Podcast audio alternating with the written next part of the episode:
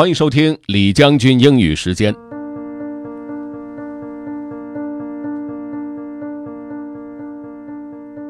各位好，今天呢和大家分享一篇调查报告。这一篇报告的内容是关于对于全球女性来说，什么地方最危险？可能很多人都想不到，最危险的地方是在家里。Let's get started. The most dangerous place for a woman is not a dark street in a strange city. It is not in a war zone or a protest. The most dangerous place for a woman is in her own home.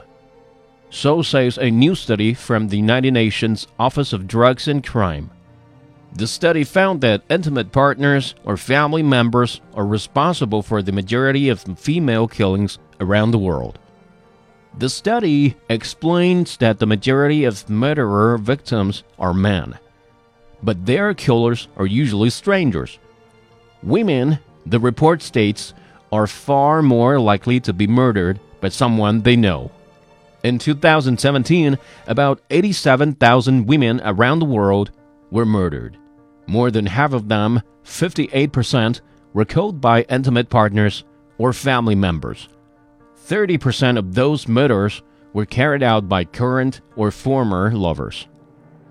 The report found that often these murders are not random. Rather, they're usually the result of past gender related violence against the victim.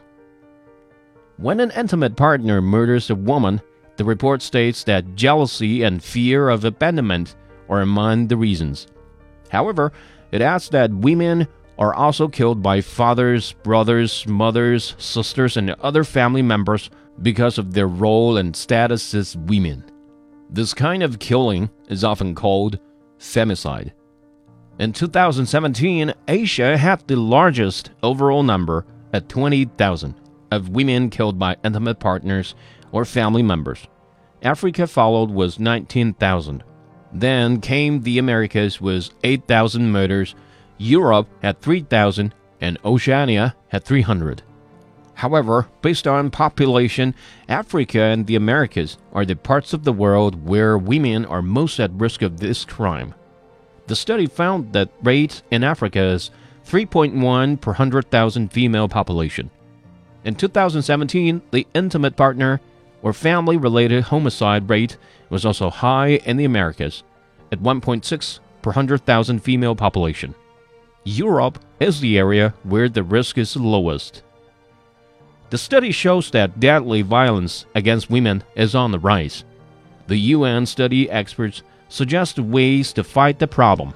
These include improvements to criminal justice systems and how they deal with violence against women. They suggest that severe punishment for acts of violence against women will help. They call for greater cooperation between police and justice systems and between health and social services. The experts also claim that men need to be included in the battle against femicide. Educating boys and teens, they say, is an important part of the solution. Anna Mateo wrote the story. Caty Weaver was the editor. 根据联合国提出来的这份研究报告，家反而成了女性受害最严重的地方。这确实是一个出乎人意料之外的结论，但是数据不会说谎。